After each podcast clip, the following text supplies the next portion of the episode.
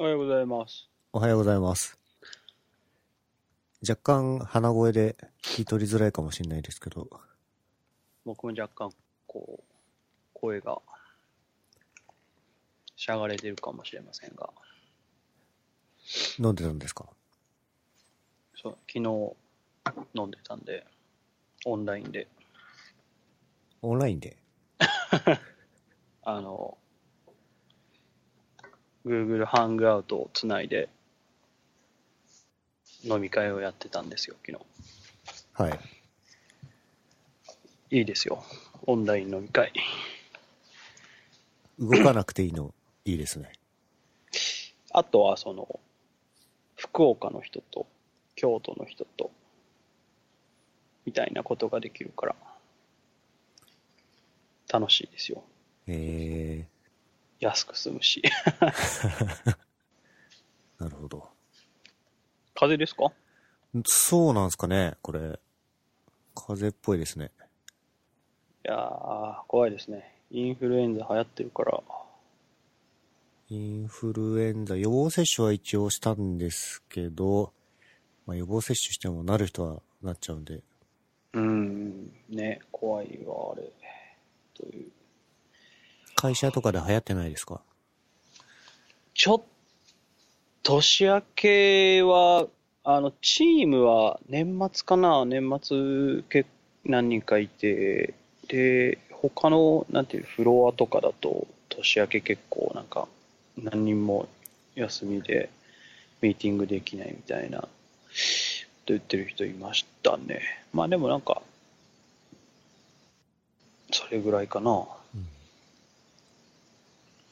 うちの会社もオオフィスで流行り始めて、はいはいはい。連鎖するとまずいって言って、強制的に休ませたりして、ああ、そうですね。それはもうありますね。うん実は年明けにもう何回か会ってて、ああ、確かに。あれなんでだっけ。ああ、いそっか。麻雀しましたね。麻雀もしたし、次世代ウェブカンファレンスでもお会いして、そっかそっか。あの3連休、あ ?3 連休でしたね。次世代は。そうですね。はいはいはいえーと、成人の日か、うんうんうん。があった3連休かな。お疲れ様でした、次世代は。ああ、お疲れ様でした。そうね。朝から、僕はパーフのセッションで、10時からだったので、まあ、はい案の定、そんなに満員っていう感じではなくて、でも一番大きい部屋というか、なんていうんですか。講講義室はい。うん大学の。うん朝一であれだけ集まるのやっぱすげえなと思いましたけどね。そうですね。まあ、トピック的にみんなとっつきやすいってのはありそうですね。まあ、僕は、あの、録画したビデオ見返してなくて、あれ？そうなんですか。はい。まあ、普段この、ポッドキャストの収録で自分の声聞き返すことには慣れてるんですけど、はいはいはいはい。ちょっと映像付きだと、やっぱ嫌ですね。映像も慣れるともう気にならなくなりますよ。あ、確かに、映像を見てる人が。自分の所作というか、うん。仕草に気づいたりもしますよ。あ、なんかいつもこいつ、こうなんか手をこの辺に置いてんな、みたいな。うん。それはそれとして。いや、あのーパーフのセッションも僕も聞きましたけど、はい。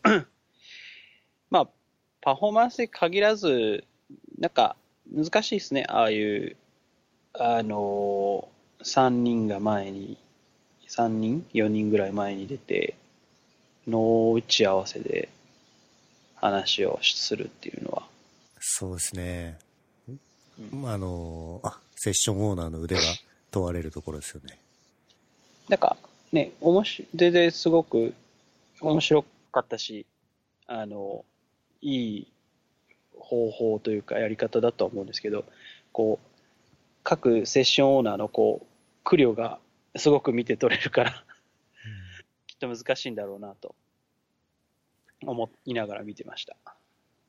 まあ、あとあの、カンファレンスの性質として、議論っていうやつだったんで、事前に打ち合わせをするなというレギュレーションで準備が進んでて、本当にぶっつけ本番みたいな感じでやったんですけど、アウトラインも決めちゃうと、もうなんていうんですか、話の予測ができちゃってああ、ダメだっていう、白熱した議論に進みにくいっていう配慮のもと、進め方でしたね。はい、はい。まあ、あの、後ろの、なんだっけ、アクシビリティでも思ったんですけど、まあ、共通のテーマを一つ決めて、ざっくりその中で、なんていうんですかね、こう、ある未来未来というか、こういうふうに進んでいくだろうというポジションと、いや、そうはならないだろうっていう、こう、ポジションを明確にこう、察知して、あえてこう反対側にポジションを置くみたいなことができる人がいると、すごくこう、プロレスっぽくなりますけど、そうですね。あの、議論してる感じにはなるのかなと思いながらん見てましたね。パフォーマンスはどうだろうな。なんかトピックを一通り振り返って、次の、次どういうことで気をつければいいかみたいなところをうんうん。時折触れながらっていう進め方だったかな。ですかね。うん。他にはアクセシビリティとかデザインとかを見たんですか？僕は、えーっと、アクシビリティを見て、で、デザインは結局なんか、昼食べに行ったらなんか出てくるのがすげえ遅くて、なんか途中からになっちゃって入れなかったのと、だからあと最後にフロントエンドかなをちょっと前半聞いて途中で出ちゃったんですけど、うん。その3つかな。うん。HTTPS を聞けばよかったなと、ちょっと周りの人の 感想を聞いて思ったぐらいですね。うんやっぱりあの、主催のジャックさんが、あえっと、セッションオーナーされてたんですよね、確か。はいで、やっぱり自分で考えたこうメソッドだけあって、すごくこう熱い議論になってたというか、うんまあ、見返してもないですけど、というのを聞いて、ああ、聞けばよかったかなというのは思いました。うん。まあ、とても話がうまいですよね。なん、なんていうんですか、その知識の幅と深さがすごいある方だなというのは常々思ってますね。そうですね。アクセシビリティのセッションは私は、えっ、と、見れてないんですけど、懇親会で中根さんとお話しする機会をああ、はい。得まして、いや僕は面識なかったんですけど、ツイあッター上でしお互い知ってるだけで、うんうん。いろいろこう、学びがありましたね。皆さんは、まあ、あれあれですごく特殊なスキルをお持ちな方なんですけど、高根さんが React 書いてるっていうのが、やっぱり、なんか、すごいって言っちゃうとあれだけど、やっぱすげえなと思っちゃうな。うん。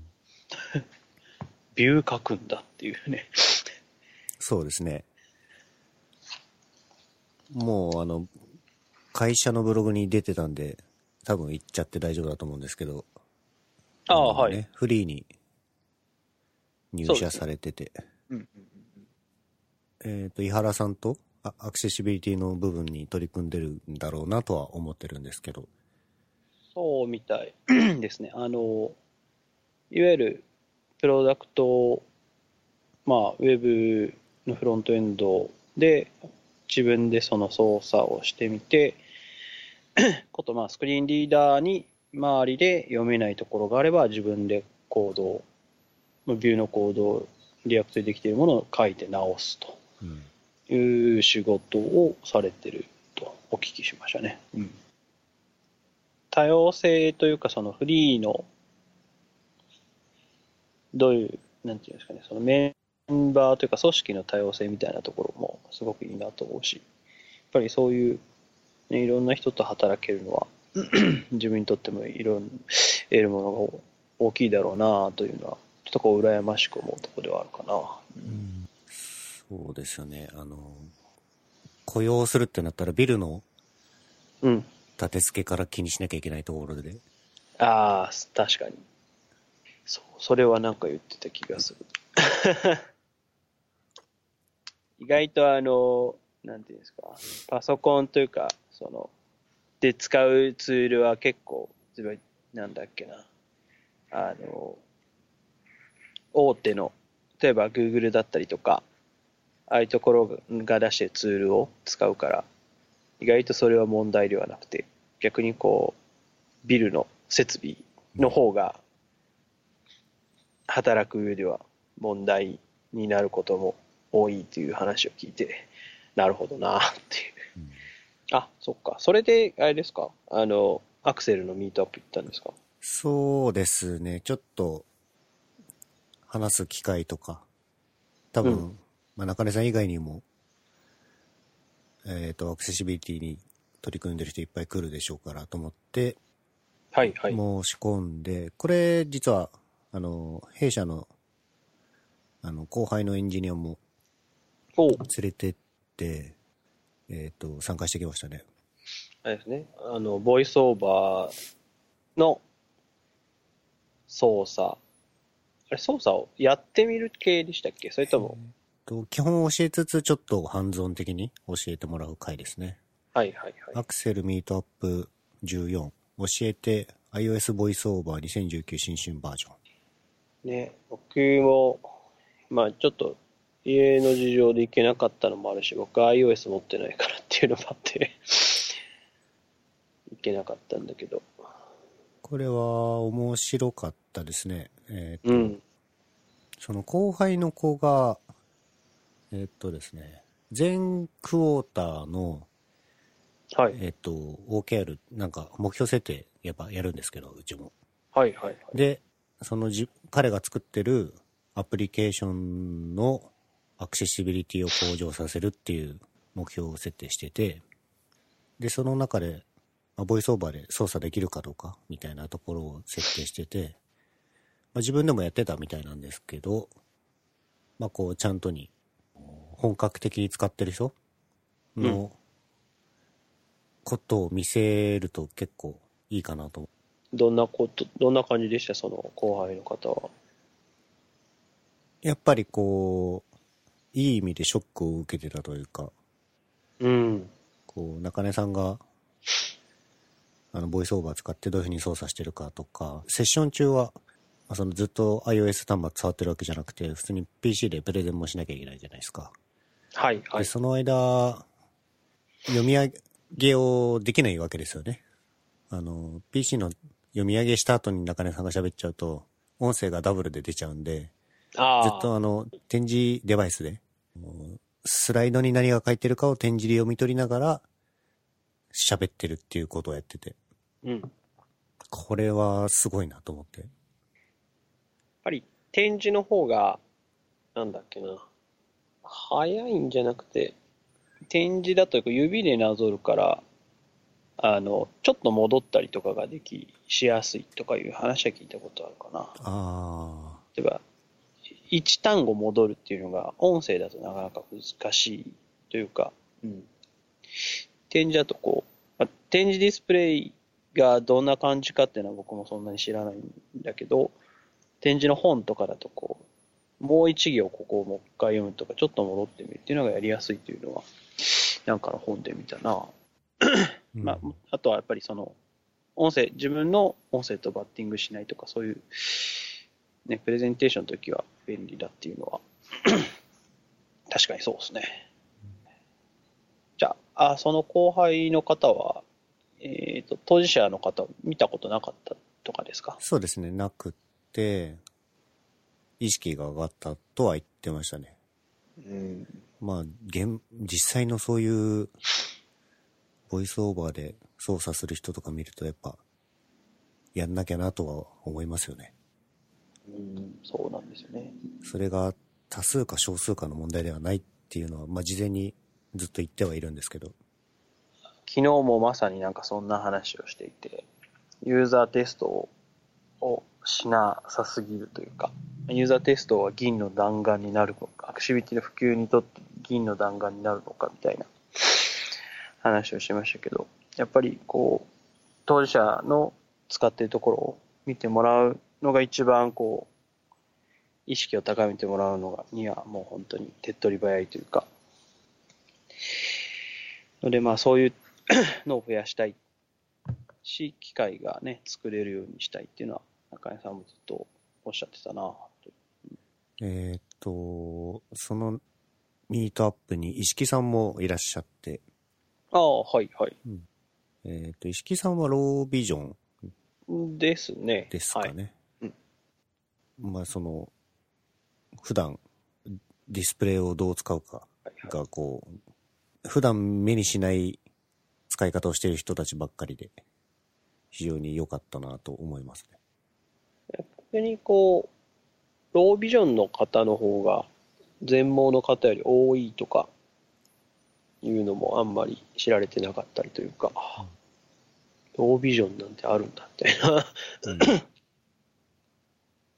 そうそう。あの、聴覚も、失聴だけじゃなくて難聴もあるよみたいなね。まあ、考えてみれば当たり前なんだけどっていう。うん あの、ちょっとは、最近話題になったあの、ヤンキー君と白状ガールって漫画、知りません？わかんないです。ウェブ漫画なんですけど、まあなんか、主人公がヤンキーで、白ロービジョンの、これ女子高生なのかな？に、なんか恋をしてしまって、いろいろこうデートしてみようとしたりとかいろいろするんだけど、まあその、そこでこういろいろロービジョンについてこう学んだりとかするみたいな。まあなんか、なん、なんですかね、ラブコメっちゃラブコメなんだけど、みたいな。なんかバズってて、これ。が。結構前に僕は見てて、面白か、まあ、面白いなと思って見てたんですけど。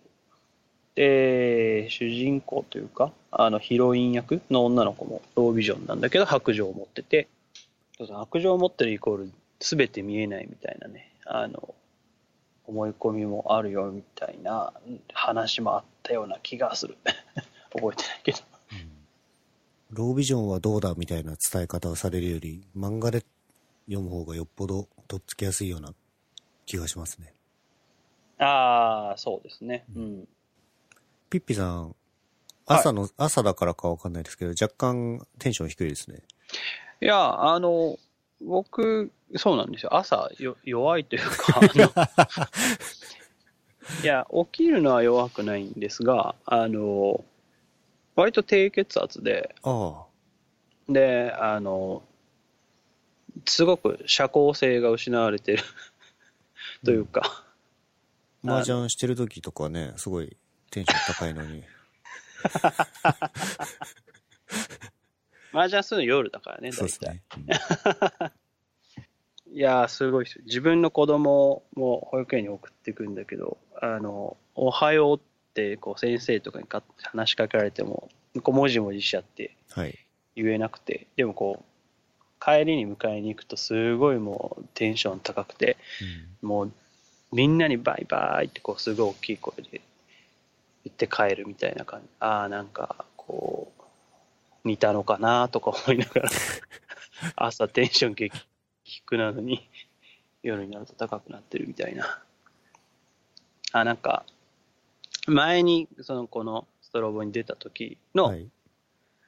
を、その泥酔聞いてくれてる人が聞いてくれてたんですね。で、あの、しシラフなのか何なのかわかんないですけど、全然違いますね、みたいなことを言われましたね。収録時間帯のせいですかね。まあ、あと普通にやっぱりシラフだっていうのは大きいと思いますけどね。ちょっとアクセシビリティに話を戻すと、はいこ。の前、ウェイクでテストのご協力のお願いが出てたじゃないですか。あはいはい。これは進捗というか集まってる状況はどうなんですか？ああ、集まって、あ、でも、あの、そこそこ皆様のおかげというか、で、ご応募はいただいてるみたいですけどね。ちょっと僕、前回のミーティングに出れなくて、状況全部把握できてないんですけど、まあなんか、それこそね、ボイスオーバーで、テストをやってみようみたいなのが、あの、次世代ウェブの日に別であったりとかして、次はこの、なんて皆さんに協力、テストしていただいたデータをどう、こう、見せるかというか、っていうのをちょっと考えなきゃいけなくて、なんか、それこそ、キャナユーズみたいな。いやー、全く同じこと言おうとしてた。ですよね。うん。あれを、要するにあれを作ることなんですよ。あの、言ってしまうと。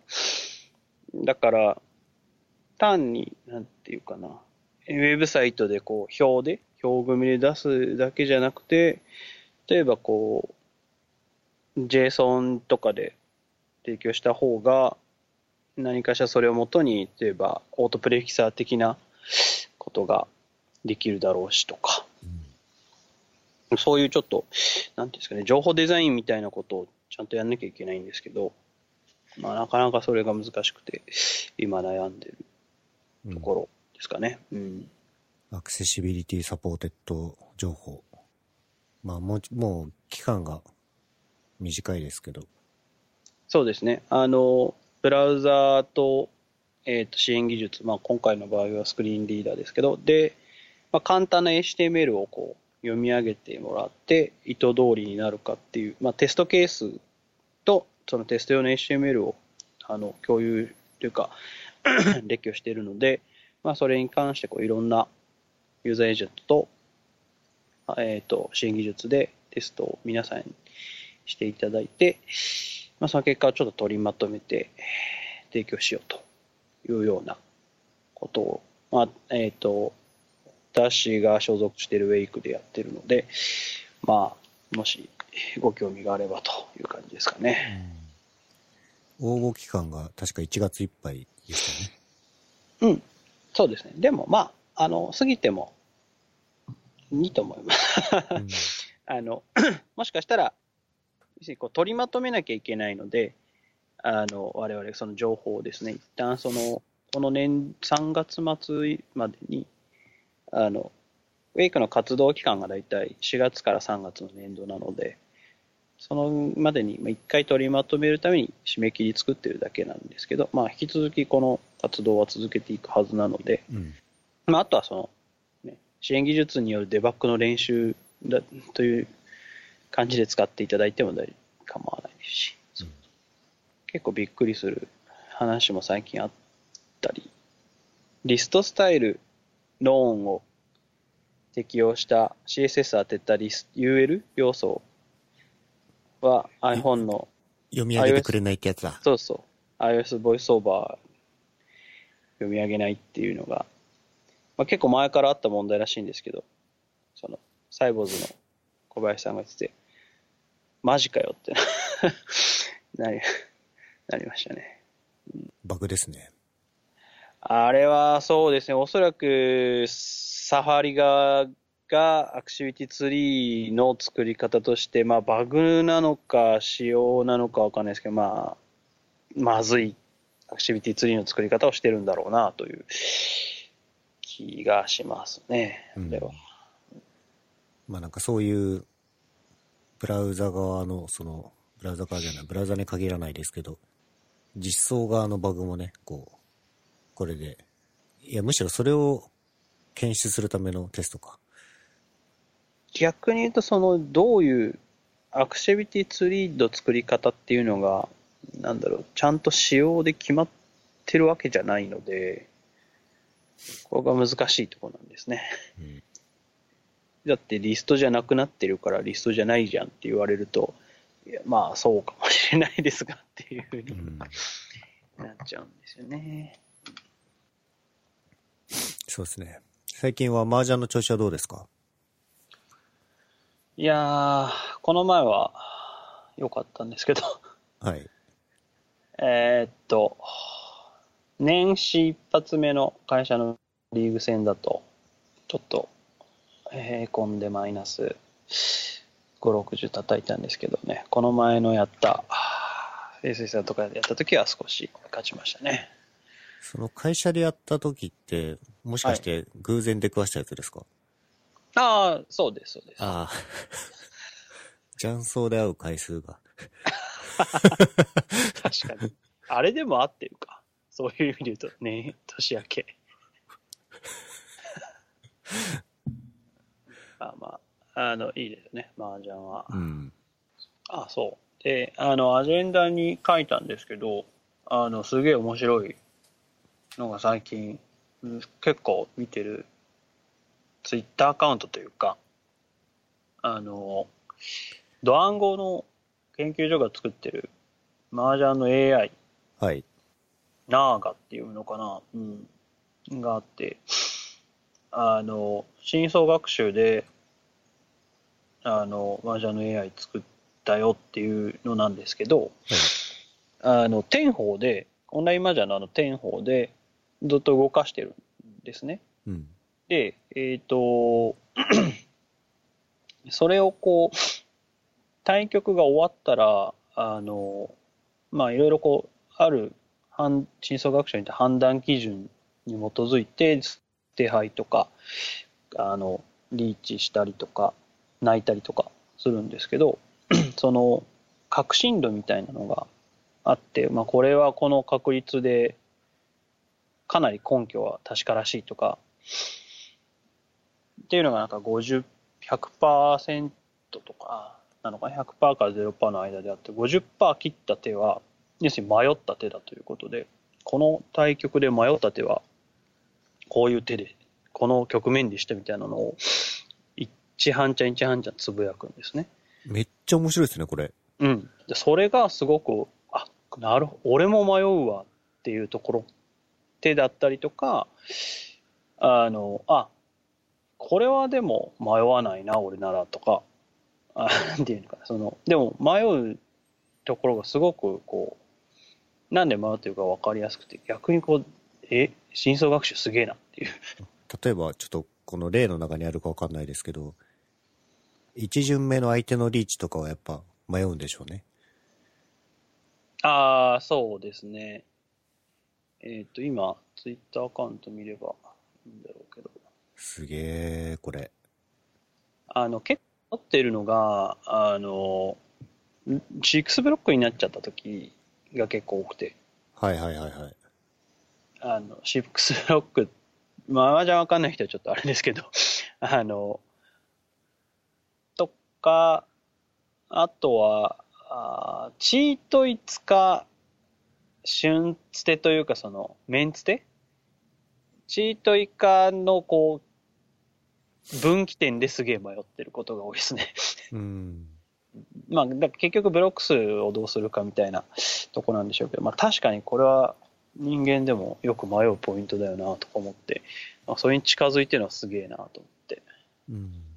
で、なんかこう技術的なところを見ていくと、打敗 AI の中に4つのモデルがあるらしくて、打敗、えー、風呂、リーチ、カンみたいな感じで、それぞれこう判断において独立したモデルがあって、それをこう局面局面でそれぞれが判断して、えー状況に応じてどういう手をやるかっていうのをやってて、ただなんかオーラスの最下位が確定する上がりを避けるとかは、そこはなんかあの、ヒューリスティックにこう、人の判断を入れてるとか、うーん。面白いねなんか見逃しとかすんのかなとかね。はいはいはいはい。はい、とか、打ってみたいな。でも天宝ですごい7段とか8段とかなんで、お、それだいぶ強いんじゃないですか？めちゃくちゃ強いですよ。てか、レートもすごいな、これ。レート2000超えてる。今、今7段かな。うん。めちゃくちゃすごい。いや、もう、将こんなね、将将棋とみたいなそういう盤面が限られてて、ランダム性もないようなものだからなんか AI の方が強くなったけど、麻雀ってそのプレイヤーが4人いて、しかもランダム性があって、風呂もあって、あの、一、一曲だけじゃなくて、その、一半ちゃんっていう長い間でやるから、そうですね。うん、すごく難しいって言われてたけど、ここまでこう、来るんだっていう、面白いなぁと思って、最近このツイートばはすばっかり見てますね。これは、普通に勉強になるな。あそうなんですよ。麻雀の勉強になる。なんかあの、曲ごとのリーチ率うん。みたいなのも統計で出てて、人間も、要するにトントンパツの方がリーチする確率が増えていって、で、曲が進むにつれて、その順位を、要するに打点の高さ、曲ごとの収支よりもこう順位を見据えた上がりとか、曲を進める上がりとかをするようになるので、リーチかける確率が減っていくみたいなことになるんですけど、このナーガも、えっ、と、リーチ率がそういうふうに推移するようになってるみたいな。人間の行動を学習してるので、そういう立ち回りができるようになってるみたいな。へえ。すげえなぁと。あと、降りるのことができるっていうね。これはすごい。回すか降りるかの判断どうやってするんでしょうね。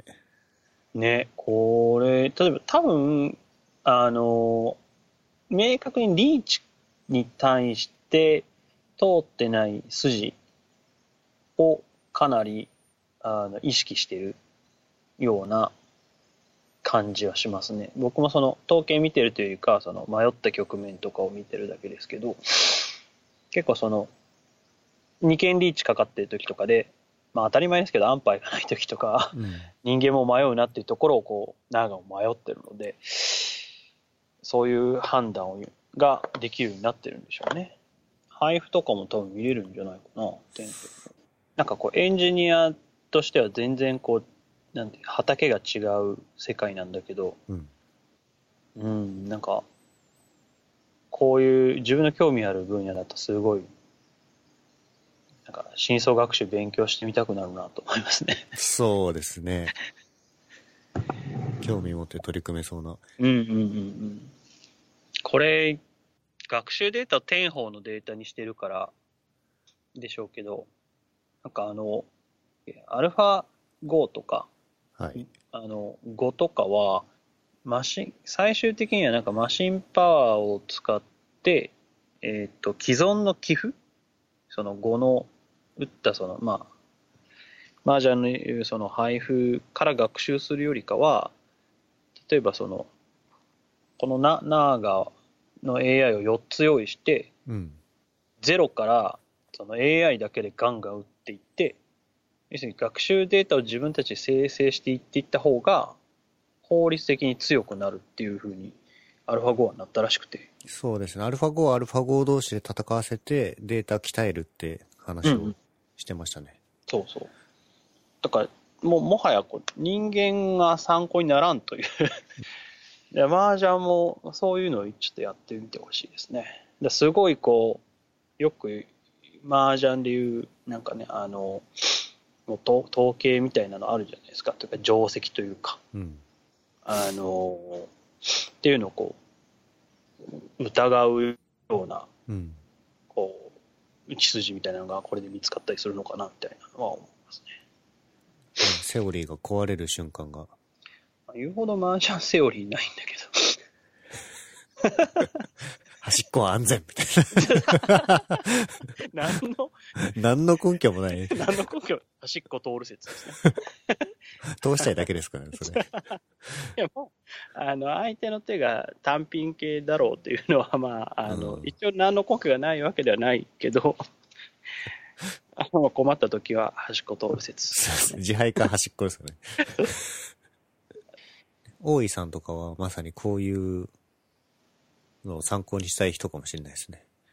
ああ、はいはいはいはいはい。なんか AI 同士を戦わせて、その鍛えるって表現聞いたときに、うん。ちょっとゾッとしましたけどね。ああ。怖っと思って。いや、なんか、その人間ができないことをうんうん。ところで強くなっていっちゃう。うんうん。その、コントロールのできなさみたいなのは怖いなとは思うああ、なるほどなところがあり。ますね。はいはいはいはい。そうですね。その、最終のゴールの決め方というか、その、ん？どういう、か最初に価値観を多分与えるじゃないですか。こうはい総学習って、こういう、なんか、例えば麻雀とかと、ゲームだとこう、か勝ちみたいなスコアが、順位が、あの、平均順位が最大化されるように打つとか、うん。まあそこゲームはそれでいいと思うんですけど、まあ、例えばその他の、なんか倫理的なものが入ってくるようになってくると、そこの置き方次第では、ね、あの、出来上がったモデルが暴走するみたいなことは、まあちょっと SF 感ありますけど、うんそういうことになるのかなとちょっと思ったりしますね。うんそんなとこです。かね。はい。なんか、お休みの日に会社にまで出勤させてしまいすいません。いやいや、あの、近いんで、近いというか、そんなに時間かかんないんで、大丈夫です。お大事になさってください。はい、あのーピッピさんも、体調崩しちゃうと麻雀できなくなっちゃうんで、麻雀するために健康でいる。一人ドタキャン入ると全員の3人の予定が変わるっていうそうですね。ゲまあ、じゃあまた、はい、雀荘で、行きましょはい。今日はマスピーさんでした。あう。はい、ありがとうございます。りがとうございました。はい